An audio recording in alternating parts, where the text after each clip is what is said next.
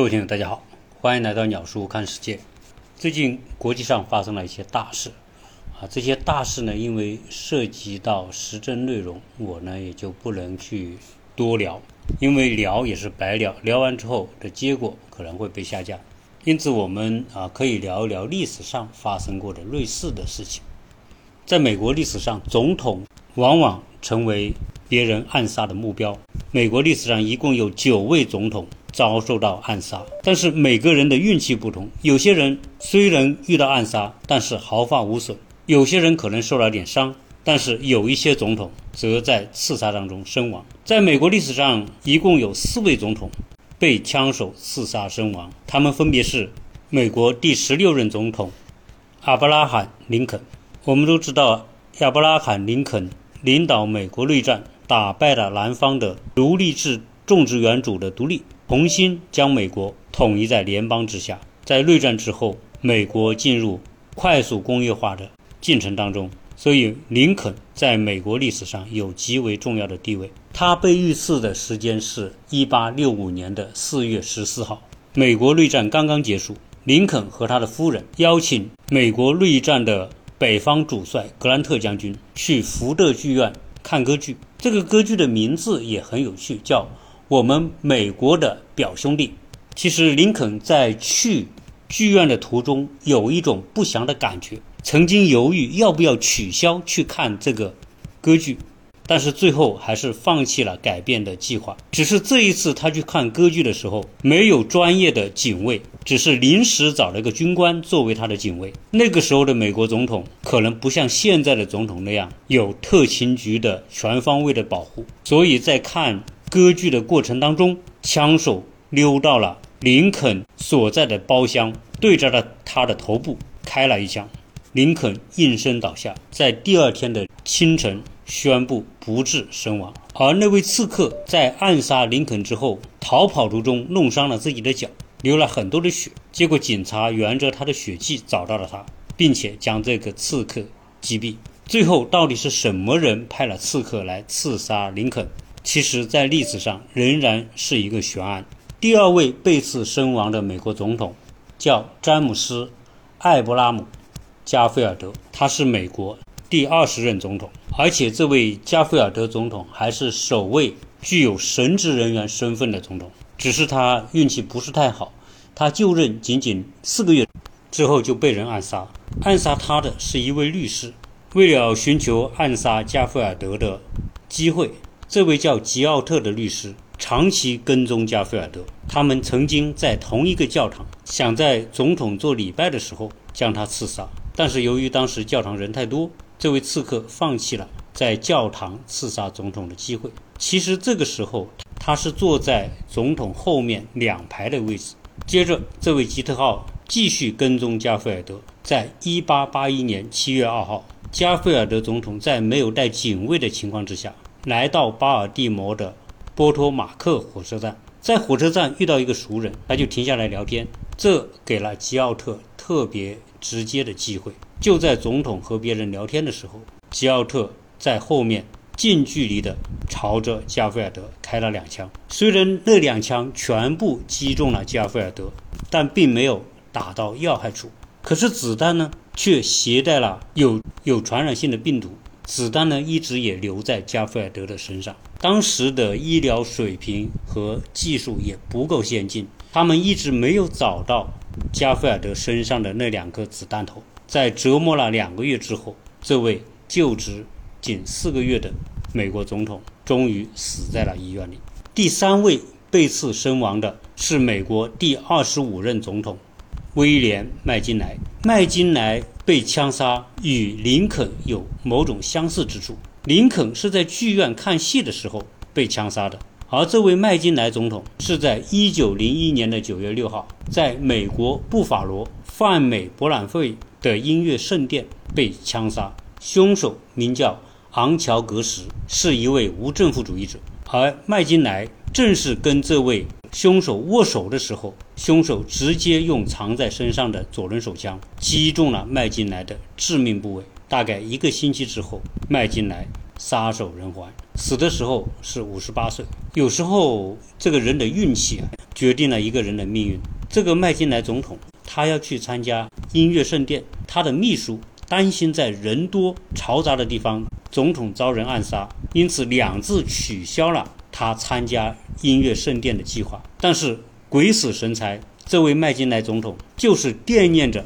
这个音乐圣殿，不顾秘书的反对，将音乐圣殿纳入了他的行程范围。麦金莱被刺，当时并没有死，一个星期之后并发症爆发，夺去了他的生命。后来刺杀麦金莱的凶手被判处死刑，通过电椅的方式被处死。也正是因为麦金莱被刺，使得美国国会通过立法成立美国特勤局。专门负责美国总统的安全保卫工作。此后，在二战当中，罗斯福也曾遭人暗杀，但是没有成功；杜鲁门遭人暗杀也没成功。在麦金莱之后遭到暗杀身亡的是美国历史上大名鼎鼎的约翰·肯尼迪总统。那么，这期节目的重点，我们来讲一讲约翰·肯尼迪遇刺以及围绕着这个案件后面纷繁复杂的各种狗血的事件。约翰·肯尼迪是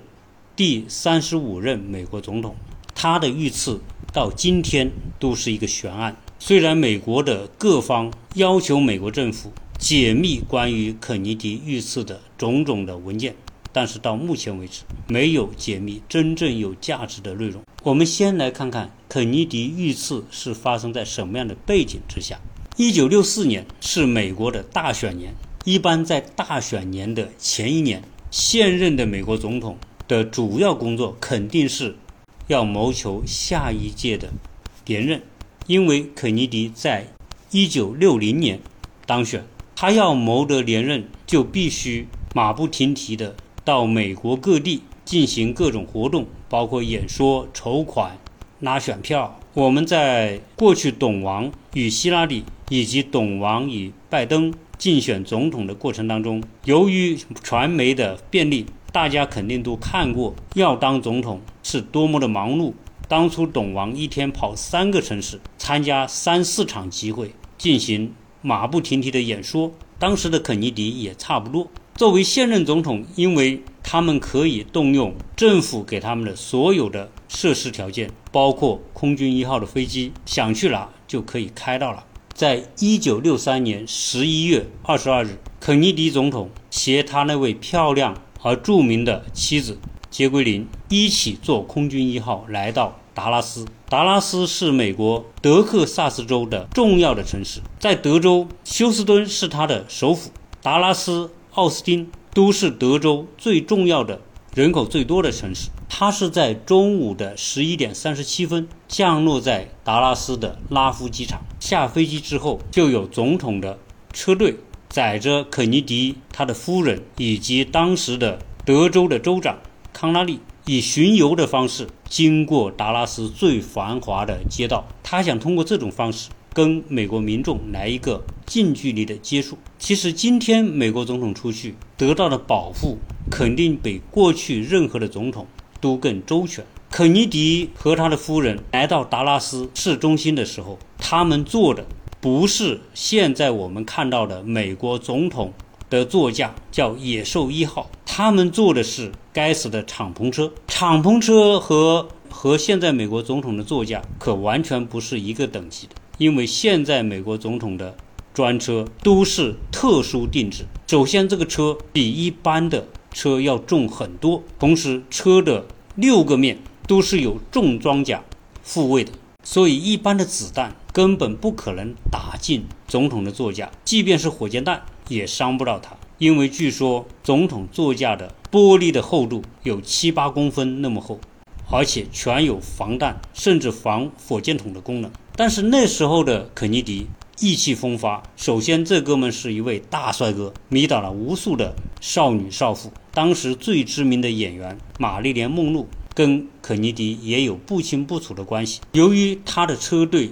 是以巡游的方式缓慢地经过市区，当时的速度大概就是十五到二十公里的时速。在下飞机之后的一个小时，也就是十二点三十分左右。一颗子弹击中了肯尼迪的头部，鲜血和脑浆溅了坐在他旁边的肯尼迪夫人一身，而且据说这颗子弹直接把肯尼迪的头盖骨削去了一大块。我们从后面公布的各种视频，包括图片，可以看到杰奎琳爬在车的后盖，据说是要去捡那块飞出去的头盖骨。到底是要去捡头盖骨，还是因为吓得慌了神？其实各有各的说法。其实这一枪很快就要了肯尼迪的命，他被送到了达拉斯的帕克兰纪念医院，但是医生已经证实他已经死亡。很快，空军一号就载着肯尼迪的灵柩飞回了华盛顿附近的安德鲁斯空军基地。美国的主流媒体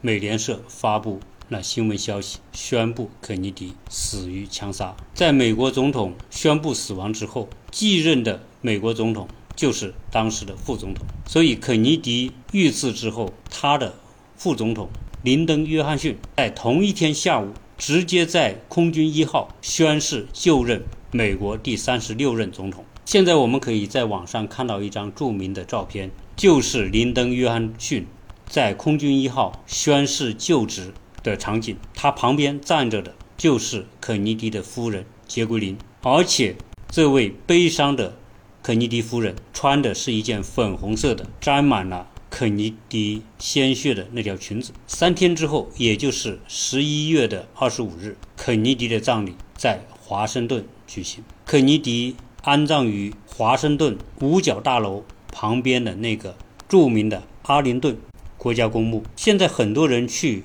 华盛顿就会去阿灵顿国家公墓，特别是去肯尼迪的墓前。肯尼迪的墓设计的也非常的特别，他的墓碑不是立起来的，而是平躺在地上，并且一直有火焰在他的墓碑上面。后来，肯尼迪的兄弟罗伯特·肯尼迪也是在竞选当中遇刺身亡。后来，他弟弟也葬在阿灵顿国家公墓，和他的哥哥并列在一起。那么是谁？杀了肯尼迪。在枪杀发生之后，安保人员在德克萨斯达拉斯市的一处存放学校用书的教科书大楼内，发现了凶手的藏身之地。这个凶手叫奥斯瓦尔德。他在枪击之后迅速离开了这个教科书大楼，坐公交车回到了自己的住处。后来在警察的追捕当中，这位凶手在下午的一点五十分被捕。凶手曾经是美国海军陆战队的成员。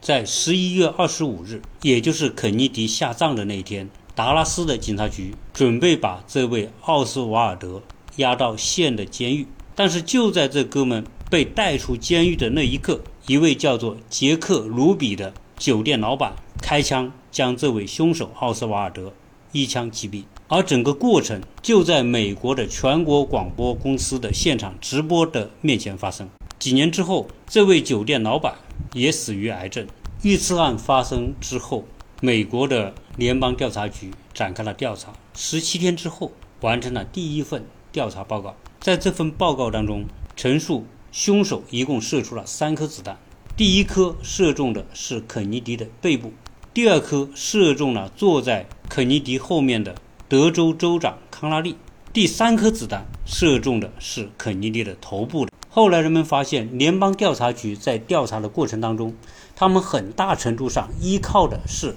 特工得到的一份验尸报告。在凶手奥斯瓦尔德被人枪杀之后，继任的约翰逊总统成立了一个特别委员会来彻底调查这个案件，由当时的美国首席法官沃伦担任。这个委员会的主席最后形成了一份五十一本之多的报告，这就是著名的沃伦报告。后来这份报告被封存起来，解密期有七十五年，也就是说要到二零三八年，待所有与本案相关的人全部死后，才能公之于众。这份经过十个月的调查得出的报告，最后得出的结论，宣称枪击肯定是。奥斯瓦尔德个人行为没有任何更深的政治背景。结论一经公布，所有的人几乎都不相信，也有很多民间的机构宣布要将他查个水落石出。但是到目前为止，关于这个案件仍然是扑朔迷离。到二零零八年，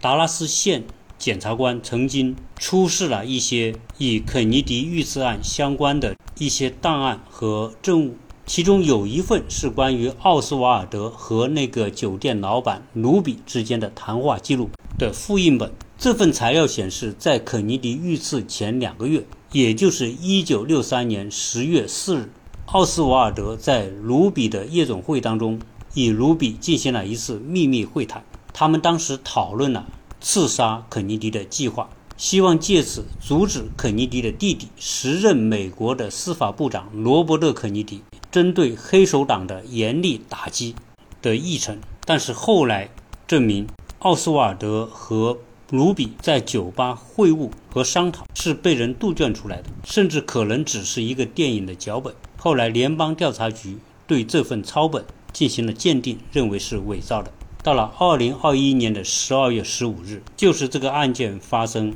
六十年后，美国国家档案馆公布了近一千五百份与美国政府就一九六三年约翰·肯尼迪遇刺案所进行的调查的相关文件。在所公布的所有的资料出现了很多前后矛盾的、引发争议的内容。首先是前面我们说的那个沃伦委员会得出的沃伦报告。认为这个奥斯瓦尔德属于独立作案，不存在其他任何的同谋。而枪杀奥斯瓦尔德的那个卢比也是独立作案，而且沃伦的报告认为在现场有三颗子弹击中肯尼迪，一颗子弹射偏了，另外一颗子弹从肯尼迪的背部射入，从喉咙穿出，继而射中了德州的州长。致命的第三颗子弹击中了肯尼迪的头部。很多人质疑刺杀现场的子弹的数量。如果现场只有三颗子弹，就意味着一颗长三公分、直径六点五毫米的步枪子弹从教科书仓库大厦六楼窗口射出之后，先是穿透肯尼迪的脖颈，然后再射穿康拉利州长的胸部和手腕，最后又进入到州长的大腿。一颗子弹要造成七处伤口，它一共要穿过十五层的衣物、七层的皮肤、三十八毫米厚的人体器官，还有总统身上的领结和四英寸肋骨的阻碍，并且彻底击碎州长的绕骨，最终再射入到他的左腿。这一颗子弹能不能够击穿那么多的东西？之后还还保持这颗子弹的完整。同时，这份报告还试图通过一位市民的录像，通过关于现场肯尼迪遇刺过程的分析。肯尼迪第一次中枪是在第二百一十针和二百二十五针之间，而州长在第二百四十针之前被射伤，之间最长的间隔不超过三十针。联邦调查局的射手们进行了模拟实验，发现凶手所使用的。那款酸动步枪，也就是通过拉栓来射出的步枪，在精准的定位情况下，连发两颗子弹之间的最短时间间隔为二点二五秒，而这段录像当中每秒的时间折合为十八点三帧，二点二五秒，也就是四十一帧到四十二帧，在这个时间范围之内，奥斯瓦尔德不太可能在三十帧内连发两颗子弹。通过对伤口的研究，沃伦的报告试图从理论上证明一颗子弹造成七处伤口的可能性，但是还是有很多人发现沃伦的报告疑点重重，包括肯尼迪的夫人、肯尼迪的弟弟，曾经私下对这个报告表示怀疑，认为他们做工低劣，他们不相信这份报告的分析和说法，他们认为肯尼迪是被他在国内的敌人所暗杀。包括这个报告所采纳的一些证词，认为也是不可信的。有很多当时在场的目击者声称，现场至少发现了四颗子弹，只有这样才能更加完美的解释为什么这七处枪伤会发生。如果按照联邦调查局的试验，认为这个奥斯瓦尔德不可能在这么短的时间里面发出四颗子弹。他只打了三枪，而现场有人发现的是四枪，那就意味着现场不止一位凶手，甚至可能有两个枪手同时向肯尼迪射出了子弹，而且这肯定就不是奥斯瓦尔德一个人的行为，甚至可能是团伙作案，为了提高刺杀成功的几率。还有一种理论也试图证明，第二名枪手的存在，因为从现场的录像看得到，肯尼迪被最后一颗子弹击中头部后，身体明显的向左后方仰倒，因此有人分析，这颗致命的子弹是来自于他的右前方，而不是来自于他后方的教科书大楼。在水民事件爆发之后，参议院的特别委员会。对当时政府的情报活动展开了大规模的调查，在调查中发现，中央情报局和联邦调查局在肯尼迪遇刺的调查上存在重大的缺陷，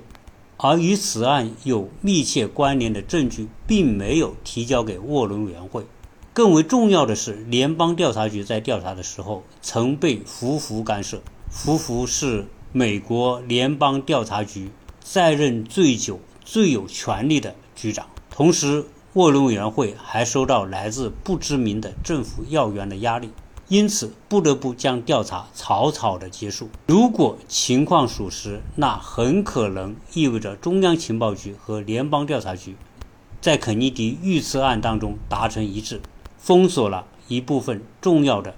信息。到了1976年，美国国会成立了关于约翰·肯尼迪和。马丁·路德·金遇刺案的特别调查委员会在调查肯尼迪的事件上，1979年公布的一份调查报告认为，奥斯瓦尔德为刺杀总统的凶手。他射出了三颗子弹，第三颗杀死了总统。但是，根据声学的研究，案发现场至少存在两名枪手的可能性非常大。因此，肯尼迪总统很可能是死于一场阴谋。这一次的调查对于声学的分析，认为存在四枪的可能性高达百分之九十五。美国民间对于肯尼迪这个案件进行了持续的探索，甚至有人专门把当时的现场以及一颗子弹有没有可能造成七处枪伤进行了现场的模拟。也有人提出了各种的假设，有的人认为这是美国中情局和美国军界共同策划的。政变阴谋，也有人认为暗杀是由黑手党所为，甚至有人将肯尼迪的死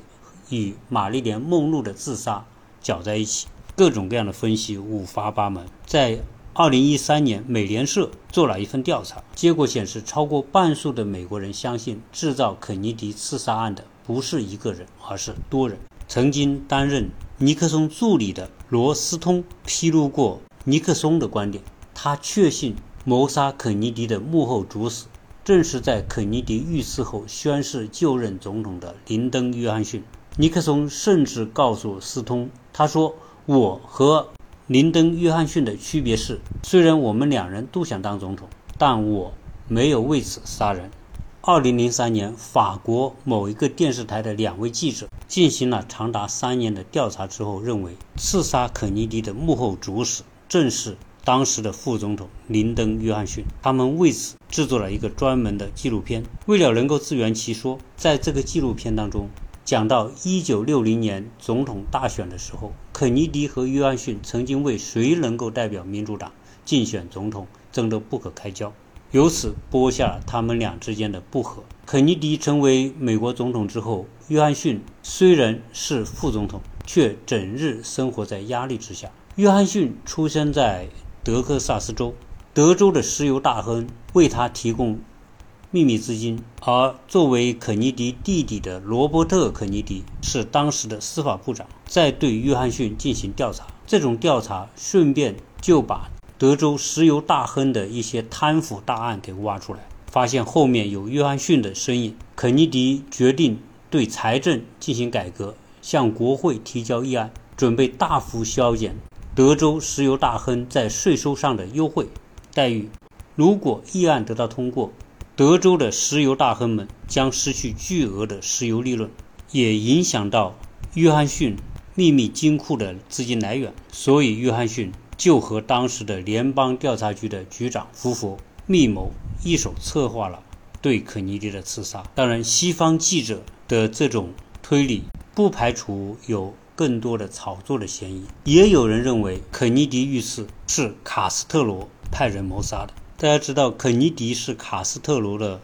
死对头，在肯尼迪任总统期间，曾经发生了猪湾事件，就是美国培训了一千多名古巴的流亡者，并向他们提供资金和武器，支持他们从猪湾登陆到古巴搞破坏、搞叛乱。而且，美国的中央情报局曾经对卡斯特罗进行过六百三十八次的谋杀，所以卡斯特罗也决定以其人之道还击其人之身。凶手奥斯瓦尔德后来被查出，他曾经在苏联居住过，并且申请过去古巴的签证。而且卡斯特罗是奥斯瓦尔德崇拜的偶像，所以这个奥斯瓦尔德是不是古巴派出的刺客，这也是人们猜测最多的一点。据说卡斯特罗对肯尼迪的暗杀事先是知情的，但是凶手是不是卡斯特罗派出的？这本身也是一个悬疑之处。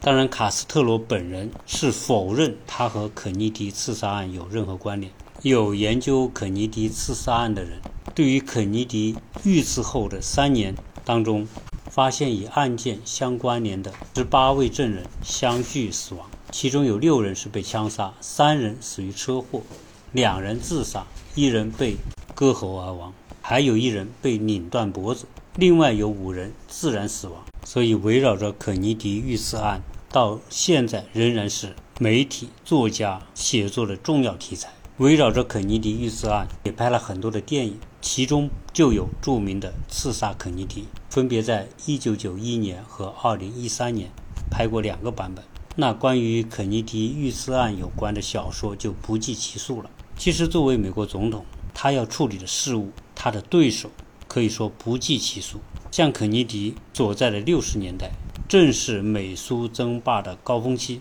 除了猪湾事件，其实还有著名的导弹危机事件，都是在肯尼迪在任的时候。同时，肯尼迪在任的时候发起了著名的阿波罗计划，都是围绕着美苏争霸，在太空竞赛角力最厉害的时候。所以，相信肯尼迪遇刺案后面还会有更多的。作品出现，那它会不会成为一个永远的悬案？这个有待于在二零二二年的年底到二零三八年，还有大量的文件等待解密。其实，一位领导人遇刺，有时候往往就是一念之间的事情。如果肯尼迪这一次去达拉斯不是坐敞篷车，而是坐的是防弹车，其实大概率他也不会被枪杀。可能由于太自信。也可能是由于肯尼迪这个人天性风骚，喜欢表现，喜欢表演，加上身边有那么漂亮的夫人，而且当时的肯尼迪像明星一样被年轻人所崇拜。他有一句非常著名的话，叫“不要问这个国家能为你做什么，而要问问你能为这个国家做什么”。我在美国的时候，去美国人家里淘宝，经常可以淘到大量的。六七十年代的黑胶唱片，结果曾经有一次，我就淘到了肯尼迪关于“不要问国家能为你做什么”的这个演讲的黑胶，正好被我收藏起来。因为当下在日本所发生的这一件大事，很容易让人联想到美国历史上这些被刺的总统。当然，在这些人当中，最著名的莫过于林肯和肯尼迪。但是林肯。毕竟已经年代久远，而肯尼迪遇刺发生在上世纪六十年代，距现在也仅仅是六十年，所以很多的秘密资料要等到与这个事件相关的所有的人都离世之后才可能公开，因为这里面甚至有可能牵涉到美苏竞争以及美国的情报部门在世界各地的部署。只有当那个时代的人全部去世之后，这种解密才不太可能对当下的时政和国际关系带来直接的影响。有时候我在美国看一些新闻直播的时候，我们都会看到现在的美国总统的安保措施比过去任何时候都要严密，包括在一些现场的集会上，我们都会看到站在台上的美国总统周边都会用防弹玻璃。给他围起来，不给那些想要刺杀的枪手带来机会。所以这期节目呢，因为不能谈当下的内容，所以就聊一聊历史上曾经发生过的相似的谋杀案。谢谢大家收听。